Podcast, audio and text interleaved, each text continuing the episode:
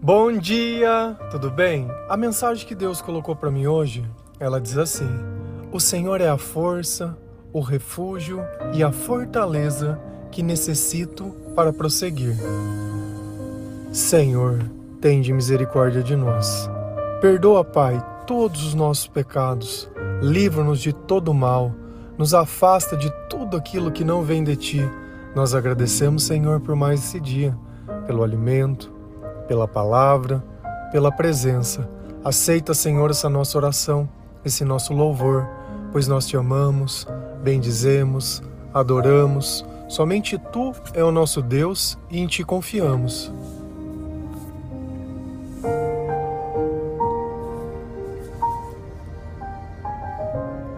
Ter força não é uma questão de vontade, porque ninguém escolhe ser fraco. Ninguém escolhe ser vulnerável. Ninguém escolhe cair a tal ponto de não conseguir mais levantar. Ninguém escolhe sentir medo. As coisas ruins ninguém escolhe. Assim também nós não escolhemos as coisas boas. Nós simplesmente sentimos o que está à nossa volta. E quem está à sua volta? Você tem o costume de orar? Você conversa com Deus, você lê a palavra de Deus, você acredita em Jesus? Nos momentos de desespero, qual é a sua primeira opção? Orar, conversar com Deus, ou pesquisar no Google, ou procurar alguém, ou contar para alguém?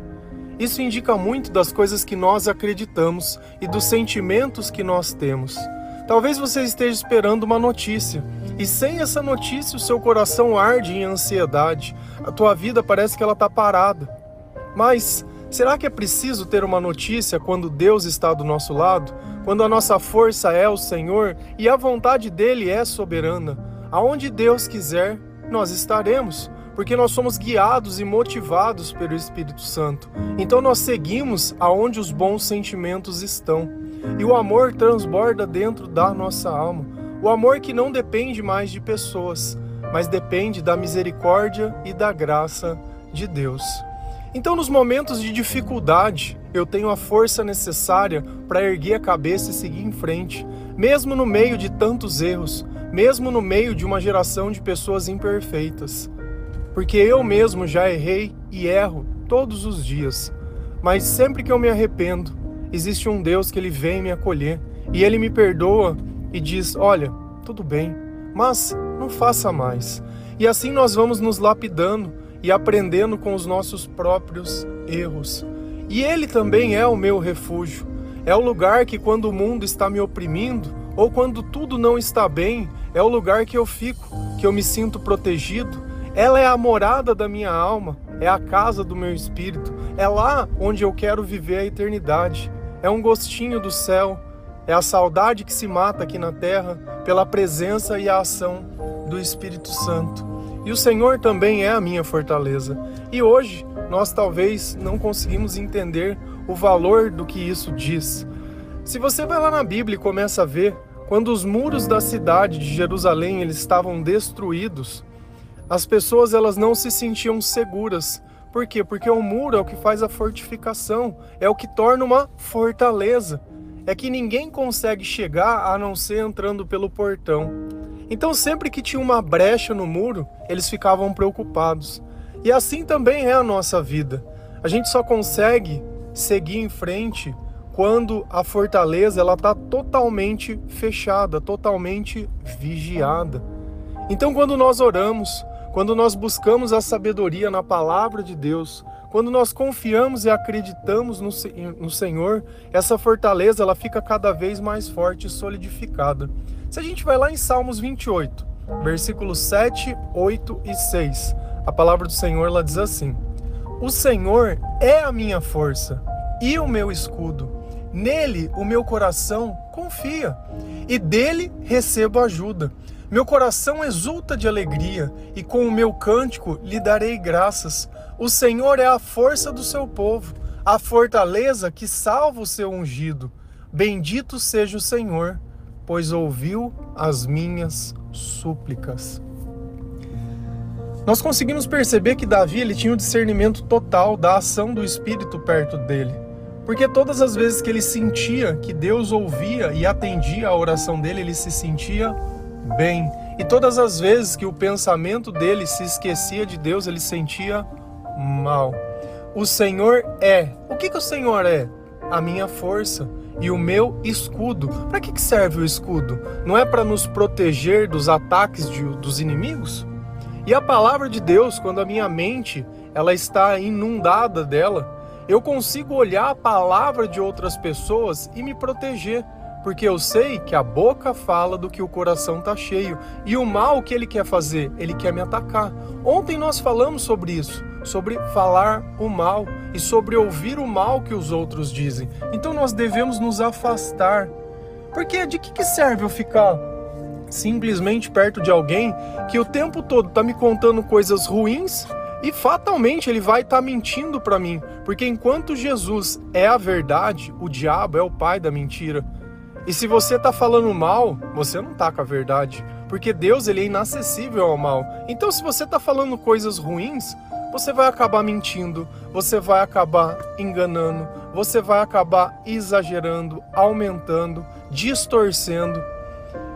No passado, isso para mim era uma coisa que era totalmente normal e aceitável, sabe? Você sempre ia contar, exagerar e fica ali com aquele ar. Só que tem pessoas que elas perderam totalmente a mão. Você conhece o mentiroso? Aquele que chega contando tanta história que você fala: Meu, por que esse cara tá falando essas coisas? Acho que eu sou burro, acho que eu sou tonto. E a pessoa ela já nem percebe mais. Então, de que, que adianta uma pessoa que ela não consegue respeitar a sua presença? que ela não consegue simplesmente ver que você está enxergando aquilo que ela está vendo e ela está tentando te enganar de alguma forma. E é a intenção das pessoas que fica escancarado. Qual é o interesse dela nisso? O que, que ela está construindo? O que, que ela está fazendo? O que, que ela está vivendo? Nós não precisamos disso. Então a palavra de Deus é o nosso escudo. Nele o meu coração confia. Confiança. O que é confiança? É o não questionar. Vamos imaginar que o seu pai ou sua mãe, uma pessoa que você gosta muito, chega para você e fala: Olha, eu, eu vou te levar ali, vamos.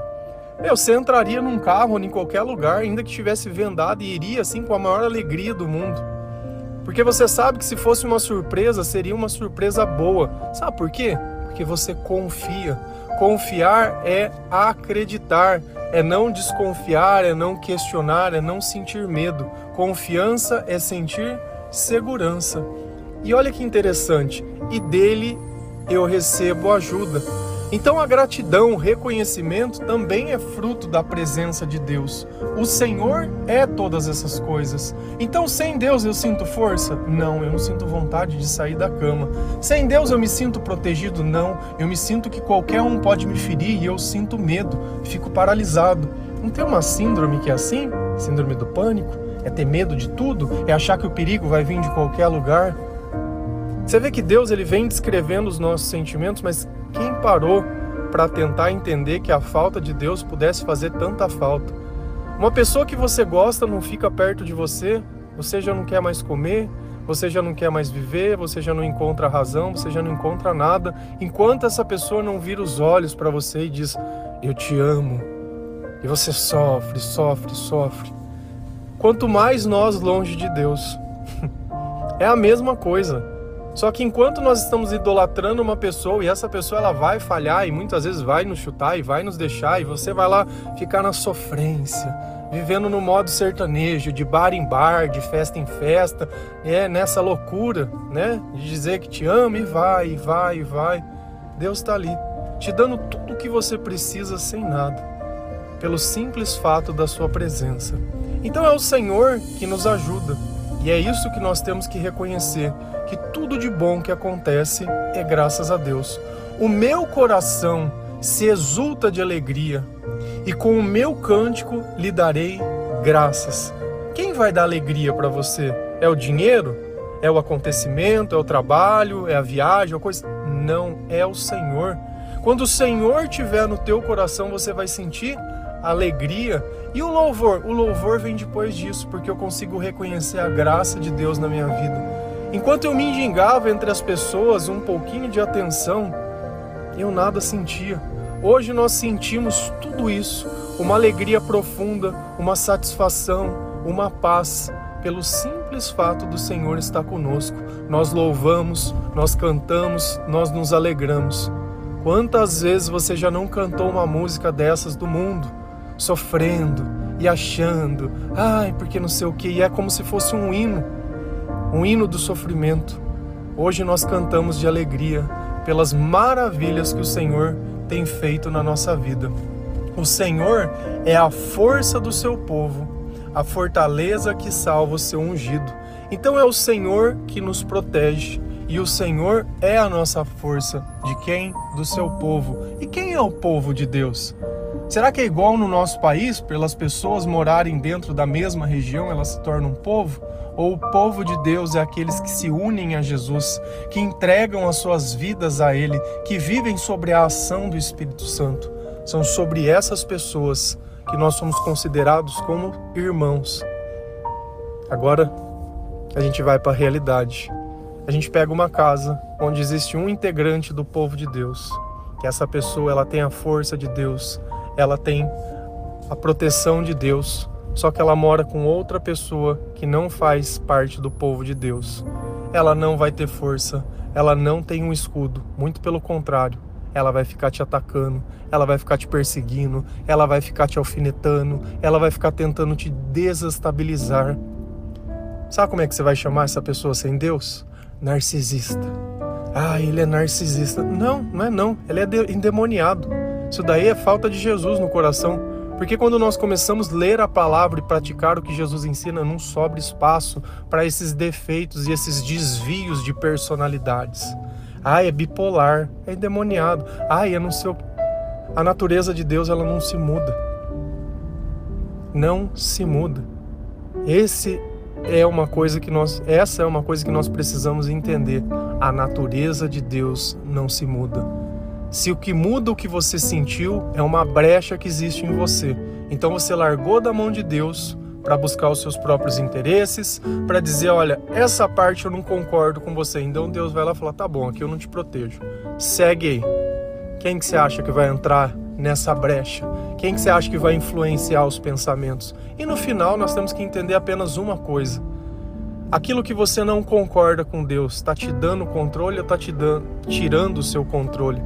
Quando nós conversamos com as pessoas e começamos a testemunhar sobre Jesus e a mudança que ele causou nas nossas vidas, é nítido entender aonde está a falha da muralha. Você sabe como? Porque quando a gente começa a falar de certas coisas, ela fala assim: Eu não concordo com isso. Até o tom de voz muda, o olhar muda, a ira. Ali você percebe, é aqui que nós precisamos atacar, é aqui que Jesus precisa agir. Não é nas coisas que você já aceitou, mas é justamente naquilo que você não aceita, porque tudo que você não concorda com Deus, você se torna escravo. E se você é escravo, você já não tem mais escolhas. Bendito seja o Senhor, pois, pois, pois, pois, ouviu as minhas súplicas, ouviu as minhas preces, ouviu as minhas orações. Todos esses sentimentos que ele descreveu acima, força, escudo e tudo mais, foi graças a quem? A oração. E às vezes a gente não tem nem ideia do poder da oração. Oração não é só pedir. Oração também é conversar com Deus. Oração é falar. Oração é pensar na Bíblia. Oração é ler a palavra de Deus. Oração em certos momentos é chorar. Oração é admitir, é falar a verdade, é se arrepender. Todas as vezes que nós tentamos ser melhor sobre a influência de Deus, é orar.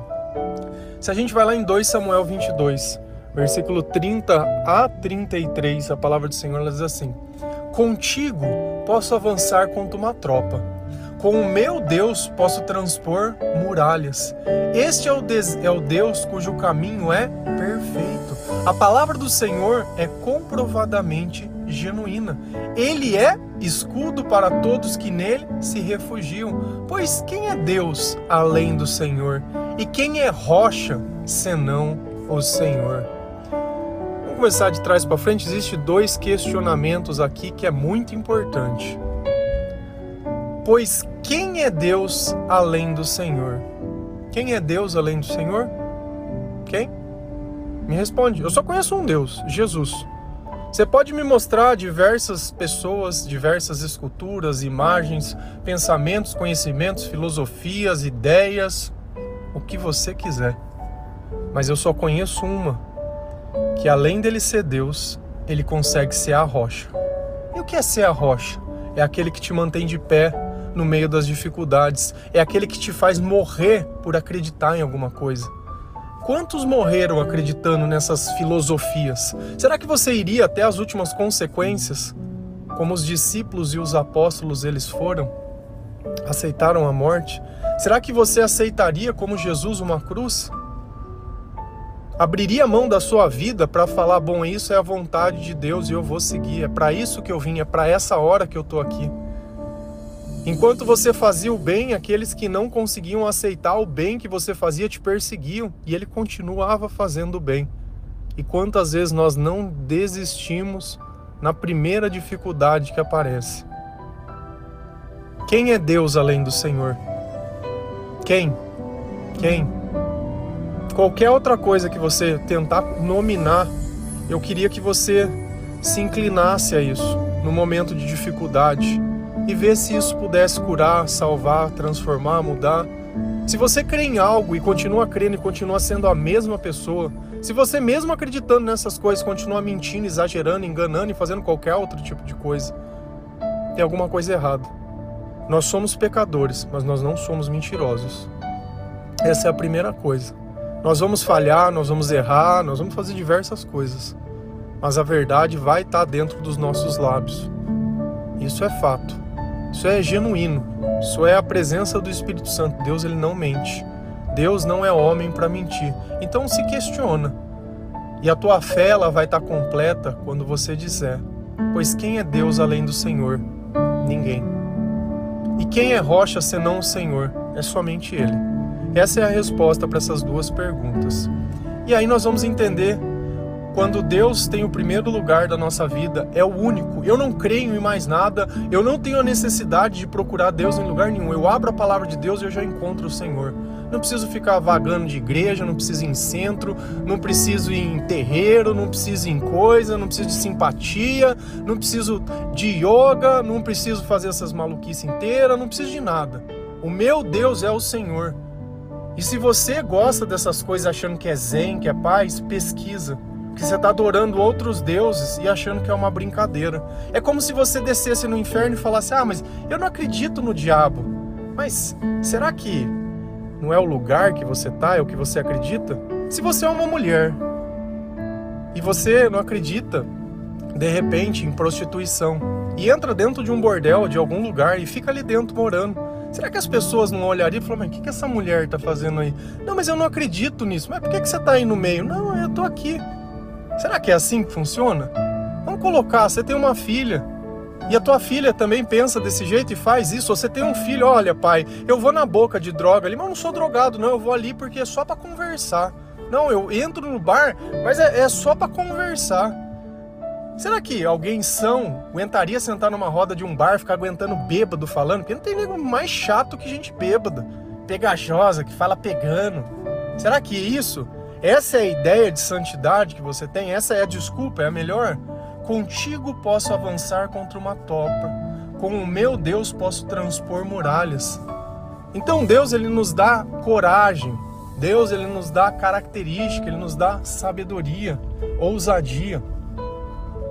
E nós não precisamos de mais nada além dele. Não existe nada que Jesus não faça por nós que nós precisamos de alguma outra coisa para complementar. Então, se você tá perdido, eu concordo que você vai ficar vendo essas maluquice e seguindo e vê TV e procura no YouTube, ai, não sei na onde, e vai, vai na loucura lá de cabo a rabo. Mas eu quero que você anote esse dia que você tá ouvindo isso e daqui um tempo eu quero que você olhe os teus sentimentos e me diz: você está sentindo felicidade, alegria, força, coragem? ou tua vida ela começou a ir ao contrário de novo. Porque é sempre assim. Você depende que outras pessoas façam alguma coisa para que você se sinta feliz. Como se a escravidão de uns fosse a liberdade de outros. Este é o Deus cujo caminho é perfeito. Como eu descubro o caminho que Deus quer? É através da palavra. E a palavra, ela é perfeita. A palavra do Senhor é comprovadamente genuína. Há quanto tempo as pessoas não vêm se convertendo e mudando de, de vida graças à palavra de Deus? Cara, é, é muito claro isso. Você não precisa de mais nada, é só isso. Você não precisa ficar inventando maluquice. O único espírito que você precisa conversar é o de Jesus, porque o espírito do mor dos mortos e de qualquer outra coisa é tudo diabo. Não tem, só tem o Espírito Santo e uma legião de espíritos demoníacos e não tem mais nada. Mais nada. Essa batalha é feita desse jeito, só mais nada. É luz e trevas, e a luz é uma só. E a luz veio ao mundo, e o mundo não recebeu. Mas nós recebemos a Jesus, mesmo nós estando no mundo. Então nós descobrimos que quando nós cremos em Jesus, nós quebramos as amarras, nós pulamos as muralhas, nós enfrentamos as tropas, nós expulsamos da nossa vida tudo aquilo que ele diz que não é bom e colocamos na nossa vida tudo aquilo que ele diz que é. O Jesus é o nosso influenciador. É ele que pauta a nossa vida, é ele que pauta os nossos costumes, é nele que nós nos refugiamos, é dele que nós pedimos a opinião, é ele que nos ajuda, é ele que nós procuramos, é dele que nós dependemos. E somente ele é Deus e nós sabemos disso. Somente Jesus Cristo é Deus e mais ninguém. Ninguém vem ao Pai a não ser por mim. Então não existe outra criatura da terra que tenha nascido aqui a não ser Jesus, que pode nos levar até o Senhor. De resto, você vai ficar se enganando, você vai ficar tendo uma falsa sensação, uma falsa impressão, mas no final é o que eu sempre pergunto: tem transformação? Porque o mal ele é astuto. No começo ele vai colocar alguma coisa que parece, nossa, eu tô me sentindo super bem. E você tá dependendo às vezes de um exercício, tá dependendo de uma rotina, tá dependendo de alguma coisa. Tudo aquilo que te faz depender de algo é seita, porque nós dependemos apenas de Jesus e a nossa salvação vem através de Jesus Cristo. Nós não dependemos de nada. Nós temos que seguir apenas a Bíblia e mais nada. Apenas Jesus e mais nada. Nós temos que aceitar o que ele fala e mais nada. Jesus é o suficiente e ele basta para nos guiar até um caminho que nos torne melhores e os nossos sentimentos eles possam ser suportáveis. O Senhor é a força, o refúgio e a fortaleza que eu, você e todos nós necessitamos para seguir em frente, não apenas nessa vida, mas por toda a eternidade. Amém?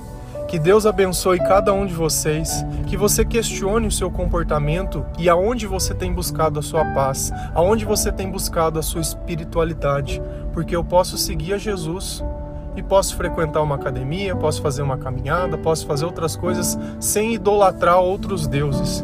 Não traveste as coisas porque elas estão ali parecendo que são boas porque alguém te disse. Você quer conhecer a verdade? Procura a Bíblia. Você quer conhecer tudo? Dá uma lida. Faz, entende, sente. Tá sentindo bem, mas o bem que você começa a sentir não passa? É Jesus. Se o teu sentimento está instável, é dividido, é coisa, é armadilha. Amém? Que Deus abençoe cada um de vocês. Feliz a nação cujo Deus é o Senhor um bom dia.